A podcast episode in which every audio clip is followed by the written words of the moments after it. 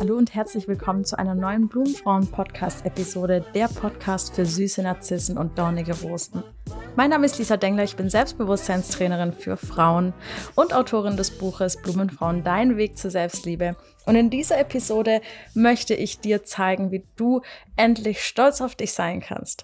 Yes, wir sind viel zu selten stolz auf uns. Im Gegenteil, in diesem ganzen Monat des Perfektionismus habt ihr sehr wahrscheinlich auch mitbekommen, dass wir viel zu häufig viel zu kritisch mit uns sind und dass es uns ganz schwer fällt, uns irgendwie auch mal zu loben, auf die Schulter zu klopfen und einfach stolz darauf zu sein, was wir geleistet haben. Ich bin super gerne stolz auf mich und dieses Gefühl, das mag ich auch sehr gern. In einer Instagram-Umfrage habt ihr abgestimmt, dass ihr auch super gerne stolz auf euch seid und das gerne fühlt.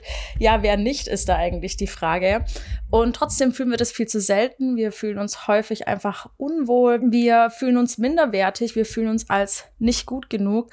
Und das liegt einfach daran, dass wir ständig von außen das Gefühl bekommen, dass wir so, wie wir jetzt sind, nicht liebenswert sind. Vielleicht hast du in deiner Kindheit in deinem Elternhaus, in deiner Schule, in deinem Kindergarten, wo auch immer, bei deinen Großeltern, bei Freunden gelernt, dass du nur dann Liebe, Anerkennung und Wertschätzung für dich erhalten darfst und kannst, wenn du irgendwas dafür geleistet hast. Und da bist du ganz bestimmt nicht alleine. Ganz vielen Menschen geht's so und natürlich ging es auch mir so. Ich weiß noch ganz genau, äh, mein Papa, der wollte immer, dass ich super gut in Mathe bin. Das Fach, an dem ich am schlechtesten war. Und er wollte auch immer, dass ich super gut in Englisch bin, weil er nach Amerika ausgewandert ist und da war es ihm total wichtig, dass ich sehr gut Englisch sprechen kann. Das habe ich äh, hinbekommen, aber es war natürlich immer super unangenehm, wenn dann die Fragen kamen, na, wie war deine Mathe-Note? Und ähm, ich dann einfach mir eingestehen musste, dass ich super schlecht daran bin und das auch nicht nur eine Abneigung sehr wahrscheinlich äh, gegen Mathe überhaupt entstanden, sondern einfach auch dieses Gefühl von, hey, wenn ich irgendwie nicht gut bin, dann bekomme ich Ärger. Und wenn ich gut bin, dann werde ich akzeptiert und dann bekomme ich vielleicht sogar Geld oder Aufmerksamkeit oder naja, eine ein tolle Zeit irgendwie, weil wir dann was unternehmen, wenn ich äh, meinen Papa besuchen gehe. Und das erleben ganz, ganz viele Menschen und ganz viele Menschen tragen das heute noch ganz unbewusst in sich. Also wenn du vielleicht an dieser Stelle jetzt auch erstmal zum Nachdenken angeregt wirst und merkst, hey, bei mir war das, glaube ich, auch so. Und meine Oma, die hat irgendwie immer mit mir geschumpfen, wenn ich, weiß nicht, in Jogginghosen aus dem Haus gegangen bin und hat zu mir gesagt, Mädchen, so kannst du doch keinen Mann kriegen. Ja, und glaub mir, das hat schon die ein oder andere Blumenfrau mir genauso erzählt, äh, dass es Omas gab, die solche Sachen gesagt haben, äh, wobei die natürlich auch noch aus einer anderen Generation sind und da war Mann finden auch super wichtig. Nichtsdestotrotz lade ich dich super gerne mal dazu ein, dir vielleicht mal ein bisschen Zeit zu nehmen und dir zu überlegen, hey, war das vielleicht bei mir so? Ist das vielleicht sogar noch immer so, dass ich das Gefühl habe, nur wenn ich Leistung bringe, dann werde ich auch gewertschätzt. Das kann ja auch heute im Arbeitsplatz so sein, dass ich ähm, nur dann irgendwie von meinen Vorgesetzten oder von meinen Kollegen gemocht werde, wenn ich auch die Dinge so erledige, wie sie das dann gerne hätten. Ja, und das ist auch genauso das Ding. Wir haben ja auch über Erwartungen gesprochen. Ja, die Erwartungen von anderen beeinflussen uns extrem stark.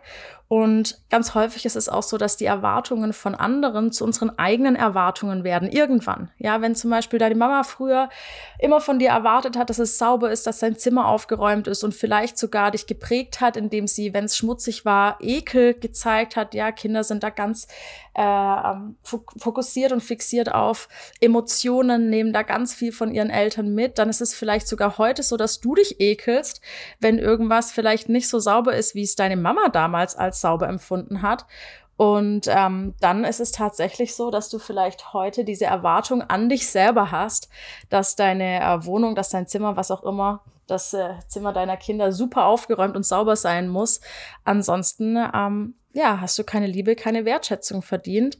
Ansonsten kannst du dich nicht wohlfühlen. Ja, auch das ist ja ein Gefühl, das wir mitgegeben bekommen haben, dass wir uns dann wohlfühlen, wenn wir eben diese Liebe von anderen bekommen, ist ja auch ein super schönes Gefühl. Ja, wer fühlt sich denn nicht wohl, wenn man geliebt und wertgeschätzt wird? Also, äh, wer das äh, nicht so fühlt, schreibt mir gerne mal, dann lass uns einfach eine kostenlose Mentoring-Session machen. Ja, so viel dazu. Ähm, ja, also es ist ganz normal, dass du vielleicht irgendwie Erwartungen an dich hast, dass du an manche Dinge perfektionistisch rangehst, weil du eben diese Leistungsanforderungen hast von außen und natürlich auch ähm, von innen. Das ist auch erstmal überhaupt gar nicht schlimm. Ja, wenn wir diese ganzen Themen sprechen, dann möchte ich dir nicht das Gefühl geben, dass es schlimm ist, perfektionistisch zu sein. Aber wir können halt feststellen, dass es sehr wahrscheinlich zu viel Unzufriedenheit führt. Ja, manchmal ist Perfektionismus auch gut. Wenn es den nicht gäbe, dann gäbe es bestimmt ganz viele tolle Erfindungen nicht, dann gäbe es bestimmt ganz viele tolle Dinge nicht, die bis zur Perfektion ausgereift sind. Ja, ich denke mir das auch immer, wenn ich an meine eigenen äh, Koch- und Back- Experimente denke, wie viel ich dort irgendwie schon gebacken habe, damit irgendwie der perfekte Teig entsteht. Und daran können sich dann alle erfreuen, weil es einfach ein riesiger Genuss ist. Also Perfektion ist ja per se nichts Schlechtes, aber wenn du merkst, hey, ich bin irgendwie unzufrieden, weil da ständig diese Erwartungen sind, weil ich irgendwie das Gefühl habe, ich komme nicht zur Ruhe, weil ich mit mir selber irgendwie total kritisch umgehe, wenn ich meinen perfekten Erwartungen nicht gerecht wurde, dann ist es sehr wahrscheinlich an der Zeit, hier ein bisschen umzudenken. Denn was passiert ist über die ganze Zeit, ist, dass du dir sehr wahrscheinlich Gewohnheiten in deinen Gedanken etabliert hast. Das heißt also, dass du praktisch die Gewohnheit hast, wenn du eine Leistung erreicht hast, dass du dich dann wohlfühlst, ja, dass du dich dann mh, hm, zum Beispiel innerlich positiv bestärkst, dass du stolz auf dich bist, dass du dir Komplimente machst, dass du dir ein inneres Schulterklopfen gibst. Und vielleicht hat sich auch die Gewohnheit etabliert, dass du eben, wenn du die Dinge nicht perfekt erreicht hast, so wie du es dir vorgestellt hast, dass du dann eben kritisch bist. Ja, dass du dann mit dir irgendwie negativ oder hart ins Gericht gehst, dass du irgendwie sagst, ja, war ja schon wieder klar, dass du es nicht hinkriegst oder was ist eigentlich los mit dir? Warum kriegst du das nicht hin? Warum schaffen die anderen das so gut? Ja, wir alle kennen diese Gedanken.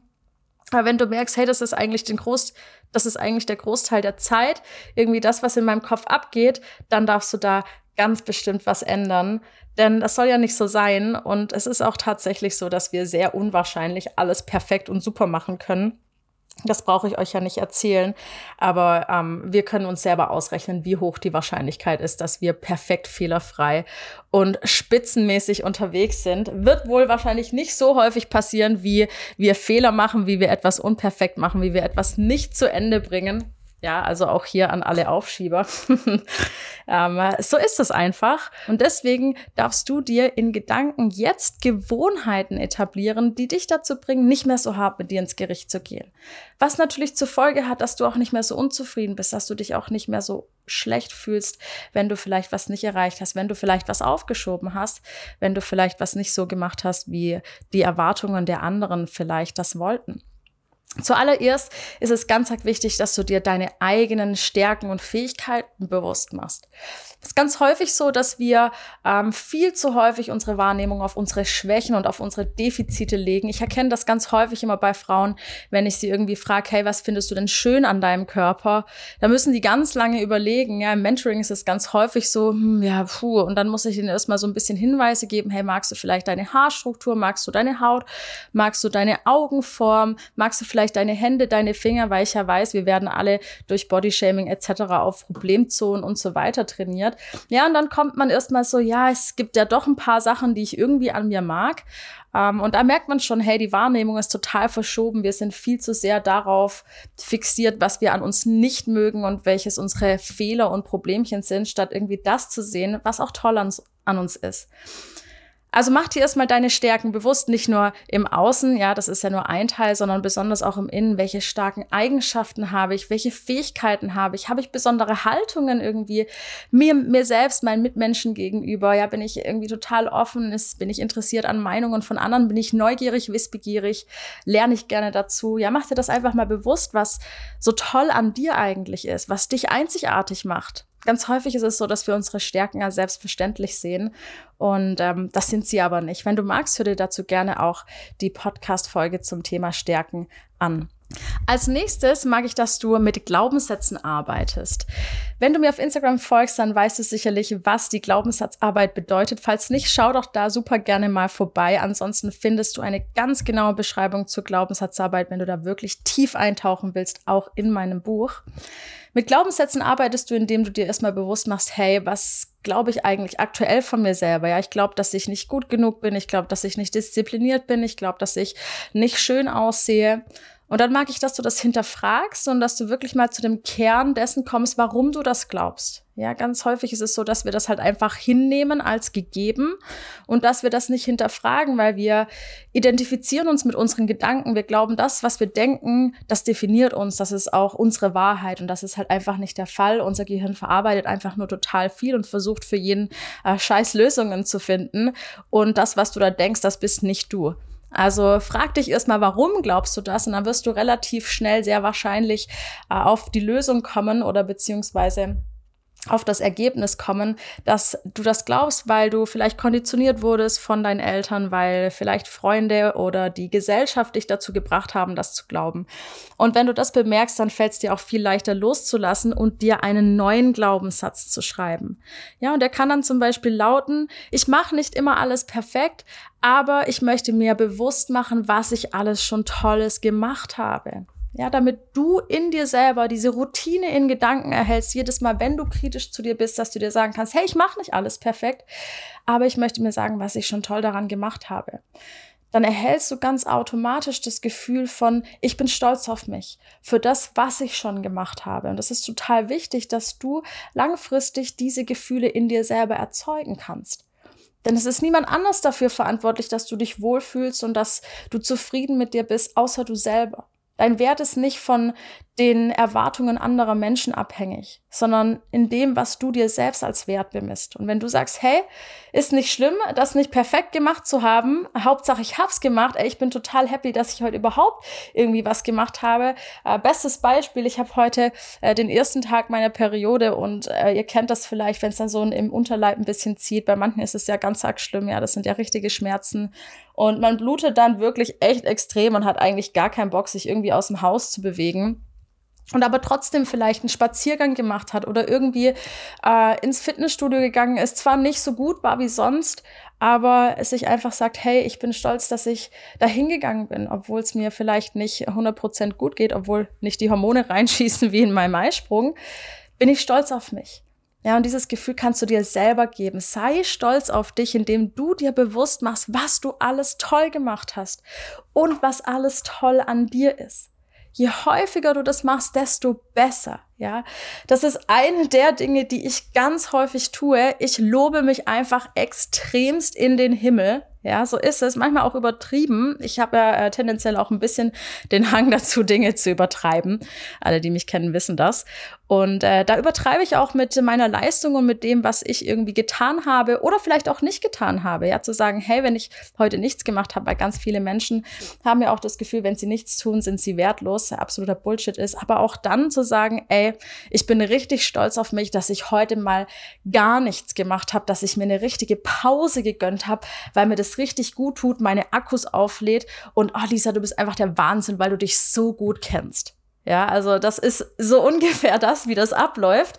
Das heißt, jedes Mal, wenn du irgendwie in Versuchung gerätst, irgendwie kritisch mit dir zu sein, sprich doch einfach mal dagegen und sag dir, was irgendwie toll an dir ist und toll an deinen Verhaltensweisen, an deinen Fähigkeiten und vielleicht auch an deinem Aussehen. Äh, da ganz besonders für alle, die, äh, die da ein bisschen Schwierigkeiten haben mit dem Thema Bodyshaming. Aber darum wird es auch den nächsten Monat gehen. Also da kannst du schon mal ganz gespannt darauf sein. Da werden wir tiefer eintauchen. Wenn du jetzt noch Fragen hast zu dem Thema oder lernen möchtest, wie du deine eigenen positiven Glaubenssätze schreibst, um dich zu einem Menschen zu machen, der wirklich zufrieden mit sich ist, dann schau doch jetzt super gerne mal vorbei auf www.blumenfrauen.de. Denn im Buch findest du die Erklärungen dazu, wie du mit deinen Glaubenssätzen arbeitest und darüber hinaus auch noch ganz viel mehr. Also schau dir gerne mal die Inhalte an. Ich freue mich, dass du heute zugehört hast, dass du da warst und wir hören uns bei der nächsten Podcast-Episode hier wieder bei den Blumenfrauen. Bis dahin, alles Liebe.